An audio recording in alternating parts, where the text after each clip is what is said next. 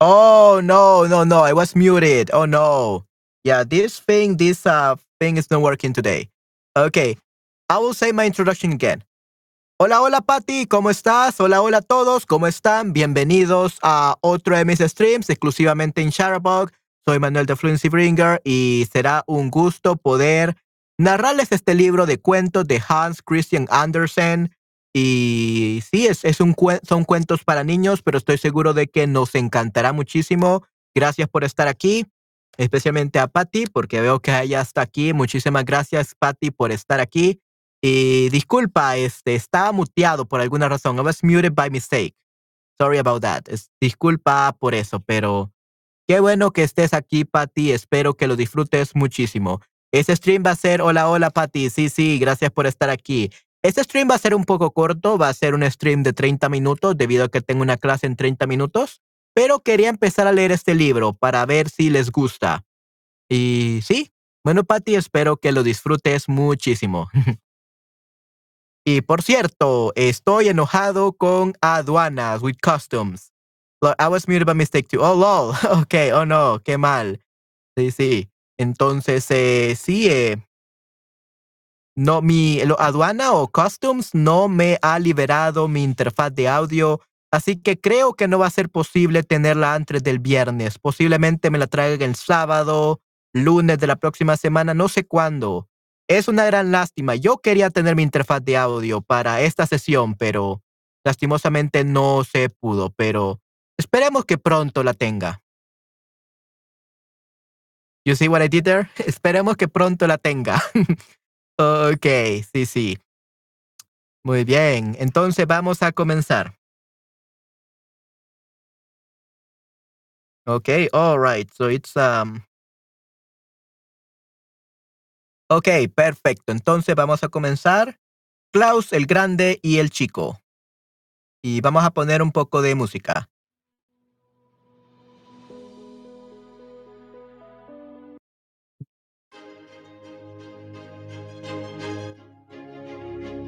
Think this one sounds perfect for this kind of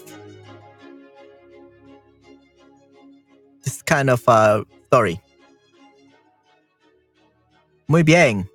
Entonces, empecemos. Klaus el Grande y Klaus el Chico. En un pueblo vivían dos hombres que tenían el mismo nombre. Ambos se llamaban Klaus, just like my brother and I, both are named Manuel. My name is Manuel Alejandro and my brother is Manuel Alexis. But yeah, we have our same name, Manuel Mesa. So it's very crazy. Ambos se llamaban Klaus, pero el uno tenía cuatro caballos y el otro no tenía más que uno. Para distinguirlos, pues, se llamaba al primero Klaus el Grande y al otro Klaus el Chico. veréis ahora lo que sucedió a los dos.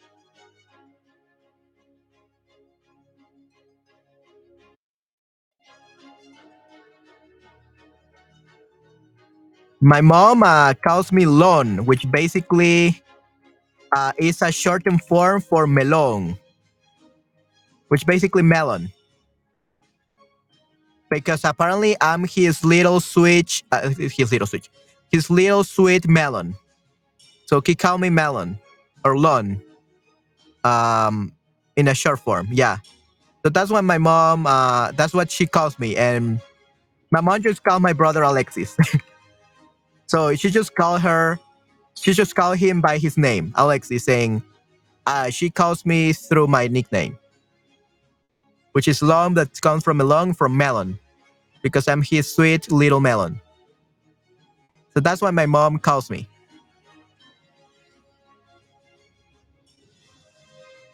Sí, sí, definitivamente, Patty. That's good. I, I like that name. okay. let's continue. Oh, give me a second.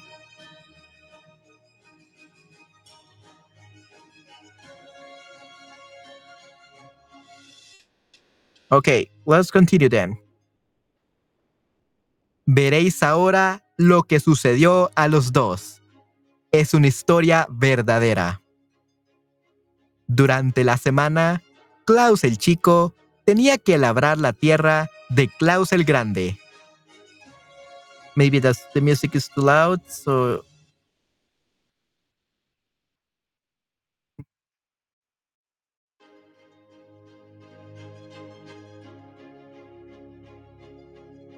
Come on, number four. There we go.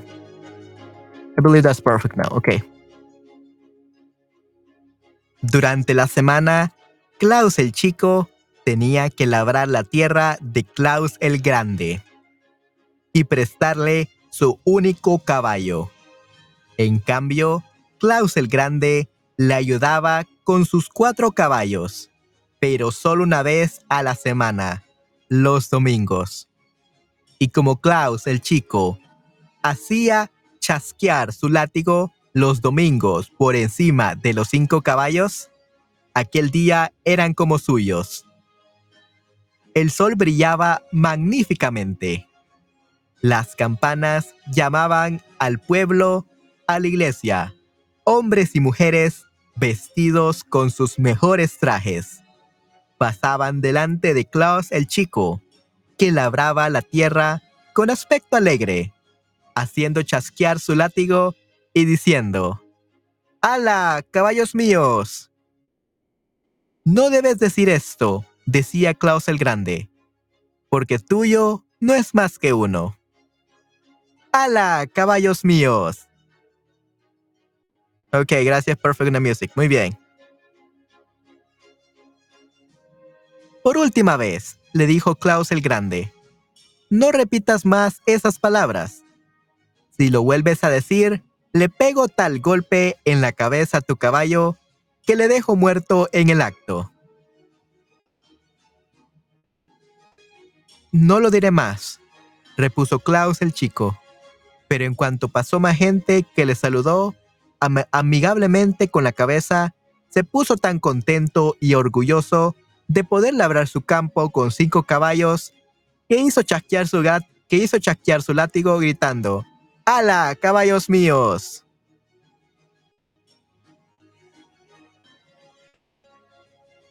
Yo te enseñaré eso de ala, caballos tuyos, dijo Klaus el Grande, y agarrando una masa, pegó un golpe tan fuerte en la cabeza del caballo de Klaus el Chico que le derribó muerto en el acto.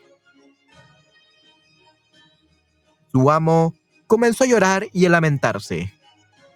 ¡Ay! Ya no tengo caballo ninguno, decía. Después, desolló al animal muerto, secó la piel al viento, le metió en un saco que se echó a las espaldas y se fue al pueblo a venderla.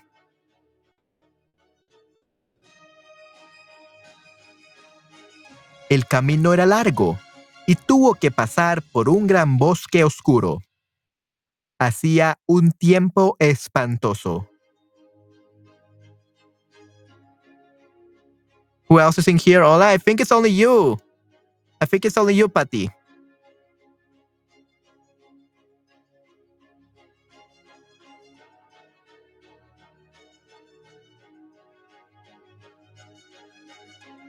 And here it says ala. Ala, like uh, something that you say to the horse. It's not really hola. It's ala. It's something you say to the horse so that they can move, so they move. No, actually, I think it's it's, it's you, but time three because it says that you went out of the, the stream, then you got back in, then you went back out, and then you got back in. So I think it takes you as three people.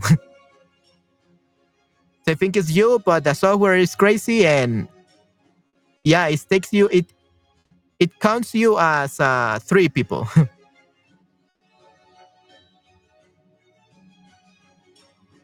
but I don't think it's any of the girls or the guys that we usually are in. I think it's only you. Yeah. Ala, to make what? To make the, the horses run. I don't remember what the word is in, in English for ala but it's what you say to make the, the horses wrong.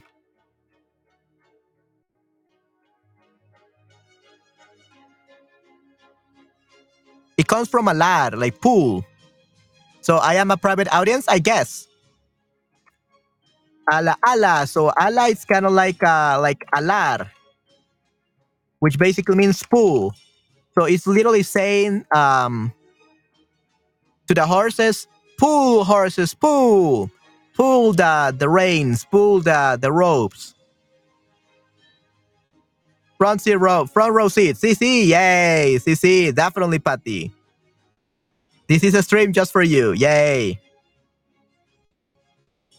Okay. So unfortunately the horse died. They killed it.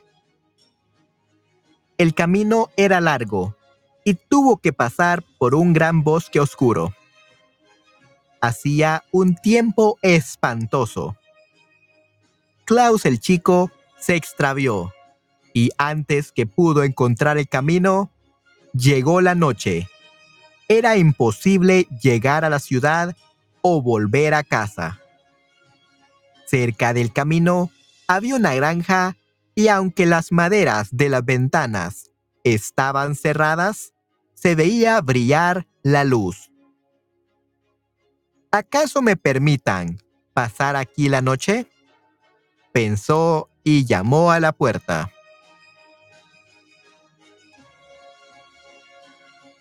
No, you don't, they don't pull the that. you don't pull the reins.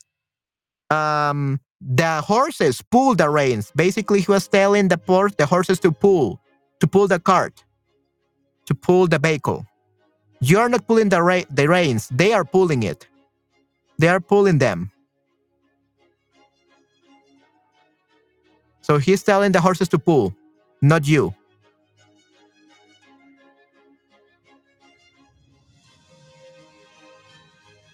¿Acaso me permitan pasar aquí la noche?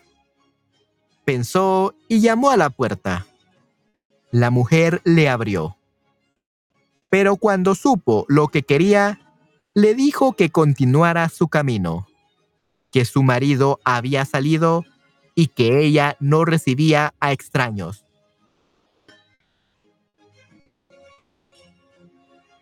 Sea, me acostaré afuera, respondió y la mujer cerró la puerta. Cerca de la casa había un pajar con el techo en forma de cabaña lleno de heno. Me acostaré aquí, dijo Klaus el chico. Es una excelente cama y no hay más peligro que el que la cigüeña me pique las piernas. Sobre el techo, donde tenía su nido, había una cigüeña, stork. Trepó al pajar y se acostó en él, revolviéndose muchas veces para tomar una postura cómoda. Las maderas de la ventana de la casa no cerraban bien y pudo ver lo que pasaba en la habitación. Veía ahí puesta, veía ahí puesta una gran mesa adornada con un asado, un rico pescado y botellas de vino. La campesina y el sacristán estaban en la mesa y nadie más.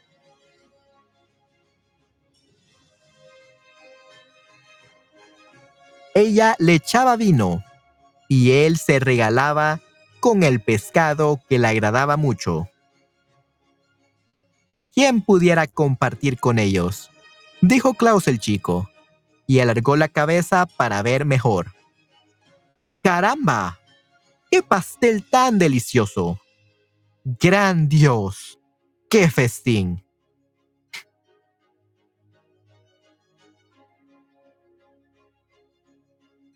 Yeah, if is everyone else, uh, maybe you shouldn't read for just me. That's okay. Uh, I'm reading for you and for everyone that is watching the replay. Remember that, rest your voice. No, no, that's perfectly fine. And I'm not really to raise my voice. I actually have a voice acting class in 15 minutes. So this also serves as warm up. So don't worry. And don't worry, I, I literally have read in the past for many hours with a view on, literally for no one. And people always watch the replays. So that's perfectly fine. So don't worry. I also do it for the people that watch the replays like a stare. Stare watches uh, the replay, so don't worry. Okay, good point. Yeah, all right. De pronto, un hombre a caballo llegó a la casa. Era el marido de la campesina que regresaba. Era un hombre excelente, pero tenía una debilidad extraña no podía ver a un sacristán. Si por casualidad encontraba uno, se ponía furioso. Por eso el sacristán había aprovechado la ocasión para hacer una visita a la mujer y darla los buenos días mientras el marido estaba ausente. Y la buena mujer, para hacerle los honores, le estaba sirviendo una deliciosa cena. Para evitar disgustos, cuando sintió que su marido venía, rogó a su convidado que se ocultara en un gran cofre vacío que estaba en un rincón. Sí, Patty, sí, you also watch my replays, so see, it is worth it. So it's worth doing these readings, even there's no one in the streams.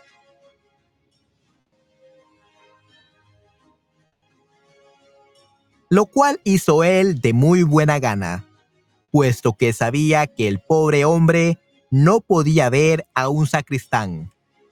Oh, wow.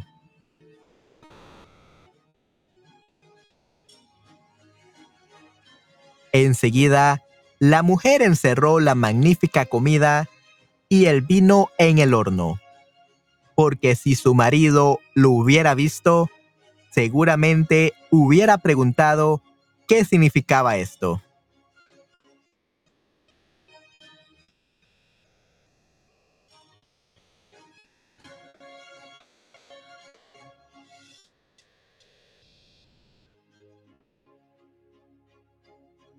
¡Qué lástima! repuso Klaus el chico, viendo desde el pajar desaparecer la comida. ¿Hay alguien ahí arriba? preguntó el campesino volviéndose y viendo a Klaus el chico. ¿Por qué te cuestas ahí? Baja pronto y entra en la casa.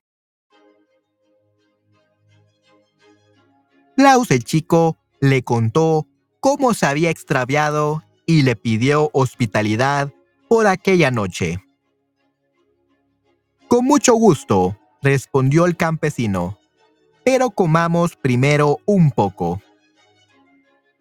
La mujer recibió a los dos con amabilidad, preparó de nuevo la mesa y sirvió un gran plato de arroz. El campesino, que tenía hambre, comió con buen apetito. Pero Klaus el chico pensaba en el delicioso asado, en el pastel y en el pescado, escondidos en el horno. Había echado bajo la mesa el saco que contenía la piel de caballo. Ya sabemos que para venderla en la ciudad se había puesto en camino. Como no le acababa de gustar el arroz, daba pisotones al saco e hizo rechinar la piel seca.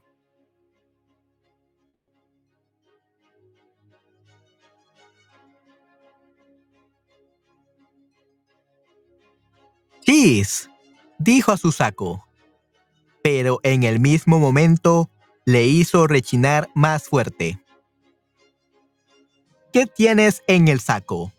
le preguntó el campesino. Un hechicero, respondió Klaus. No quiere que comamos arroz y dice que por un efecto de su magia hay en el horno un asado, un pescado y un pastel. Eso no es posible, dijo el campesino, abriendo enseguida el horno, y descubrió en él los soberbios manjares que su mujer había ocultado, y creyó que el hechicero había hecho este prodigio.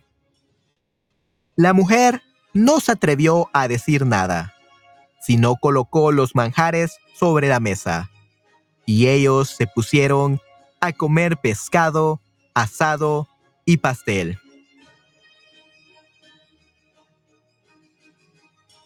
Klaus de nuevo Klaus hizo de nuevo rechinar su piel. ¿Qué dice ahora? preguntó el campesino. Dice que ha hecho poner para nosotros tres botellas de vino, que también están en el horno. Y la mujer tuvo que servirles el vino que había escondido, y su marido se puso a beber, alegrándose cada vez más de buena gana, hubiera querido tener un hechicero semejante al que tenía en el saco Klaus el Chico.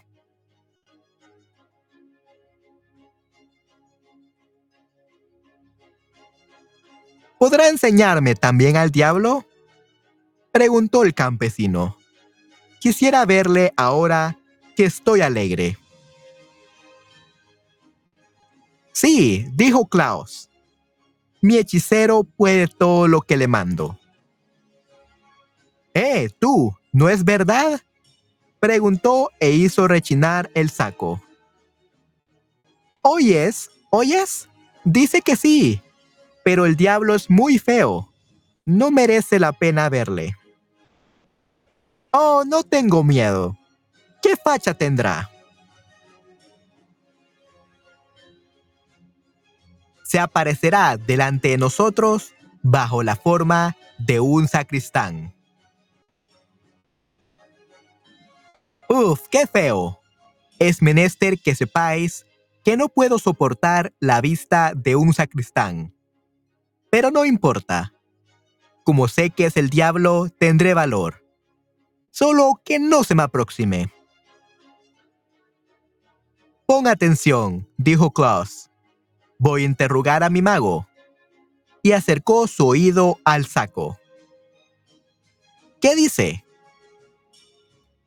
Dice que os acerquéis a ese gran cofre que está ahí en ese rincón, que lo abráis y veréis al diablo.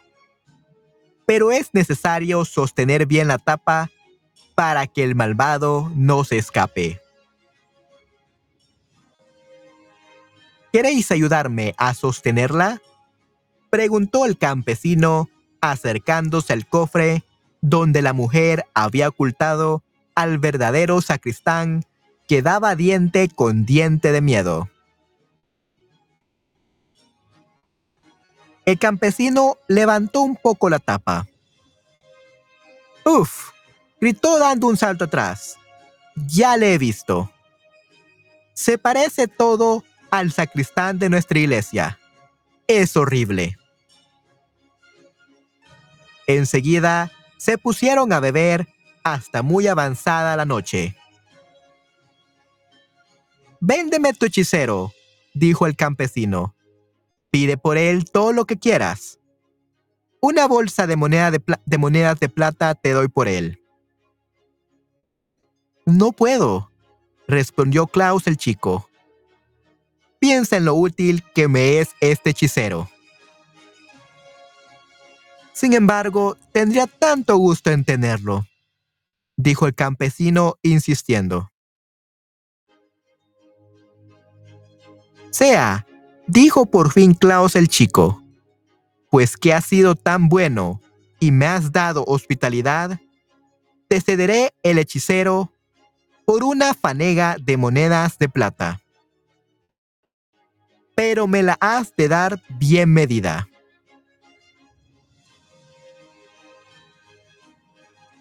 Quedarás satisfecho, dijo el campesino.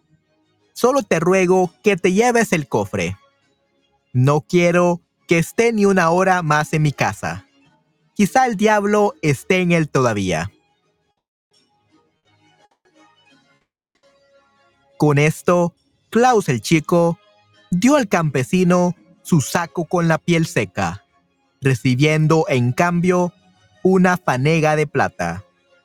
Además, le regaló un gran carretón para transportar la, para transportar la plata y el cofre. Adiós, dijo, y se alejó, llevándose el dinero y el cofre en que estaba todavía encerrado el pobre sacristán. Al otro lado del bosque había un río muy grande y profundo. Diablo is the devil. Diablo is the devil. He told her that he told him that the sacristan, that the priest, was actually the devil.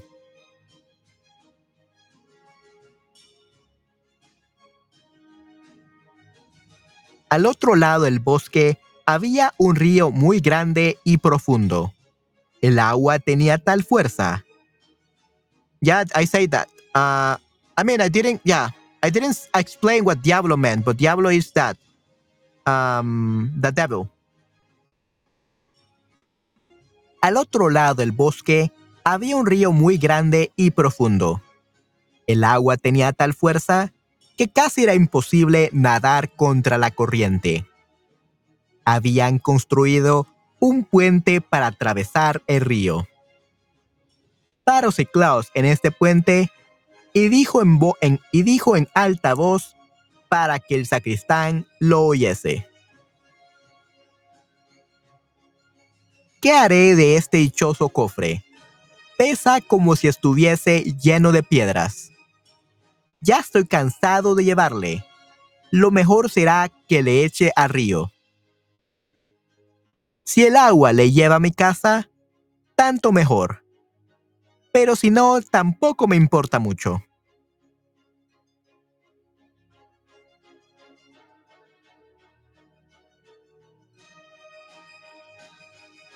Enseguida, levantó el cofre con una mano como si quisiera tirarle al agua.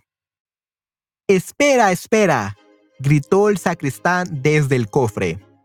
Déjame salir primero. Oh, gritó Klaus el chico, fingiendo asustarse. El diablo está aún en él. Al río para que se ahogue. No, no, gritó el sacristán. No lo hagas y te daré una fanega de plata. Eso es diferente, respondió Klaus el chico abriendo el cofre.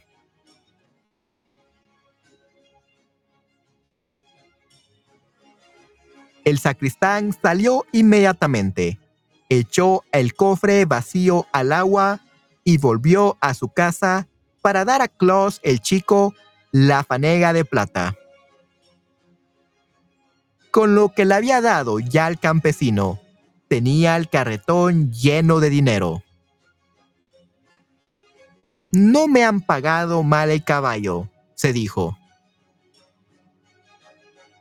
Una vez en su casa y en su habitación, amontonó en el suelo todas las monedas. Klaus el Grande rabiará cuando sepa toda la riqueza que mi único caballo me ha producido. Sin embargo, no le diré toda la verdad. Enseguida envió a un muchacho a casa de Klaus el Grande a rogarle que le prestara una fanega vacía. ¿Qué quiere hacer? pensó Klaus el Grande. Y bañó el fondeo de pegamento a fin de que se quedase alguna cosa adherida. Cuando le devolvieron la medida, se encontró con que había pegadas tres grandes monedas nuevas de plata. ¿Qué es esto? Exclamó y corrió inmediatamente a casa de Klaus el chico. ¿De dónde tienes tú todo ese dinero? De mi piel de caballo, que la vendí ayer tarde. ¿Te la han pagado bien? contestó Klaus el Grande. Volvió a su casa muy deprisa, cogió un hacha, mató sus cuatro caballos, luego los desolló y llevó, su, y llevó las pieles a la ciudad.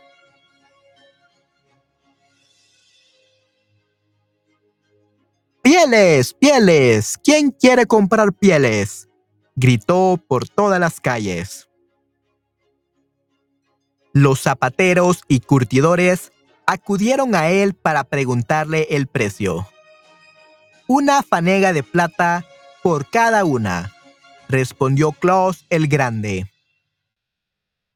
¿Estás loco?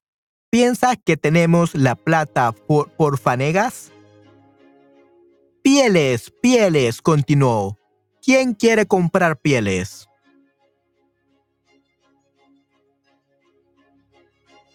y cuando alguno preguntaba su precio, una fanega de plata por cada una, respondía.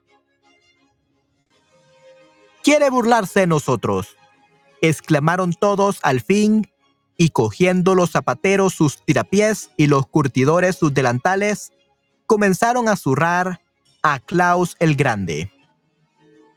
¡Pieles! ¡Pieles!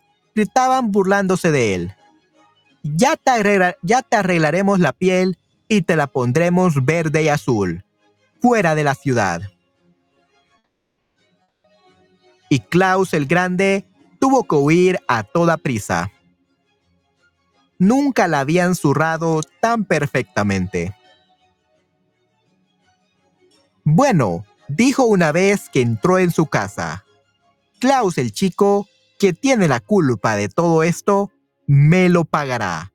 Le mato.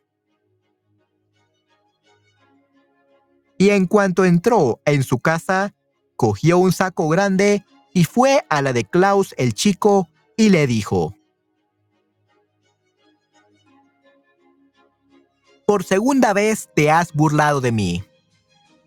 Primero maté mis cuatro caballos, luego a mi abuela, Tú eres la causa de todo el mal, pero no me volverás a engañar. Y agarrando a Klaus el chico por medio del cuerpo, le metió en el saco y se lo echó al hombro, diciendo, Te voy a ahogar. El camino hasta el río era largo, y Klaus el chico carga pesada. En el camino el asesino llegó a una taberna, donde entró para tomar un refresco, dejando el saco detrás de la puerta, pensando que Klaus el chico no se podría escapar. ¡Ay, ay! suspiró Klaus el chico en el saco, volviéndose y revolviéndose, pero sin poder desatar la cuerda que le cerraba. En aquel momento pasó por ahí un viejo pastor con el pelo blanco y un callado, llevando delante una manada de vacas y toros.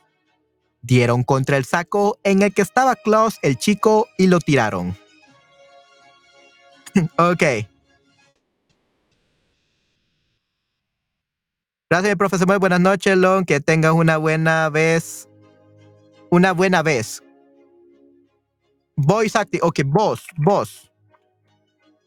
Una buena, una buena clase de actuación de voz. That's what it called.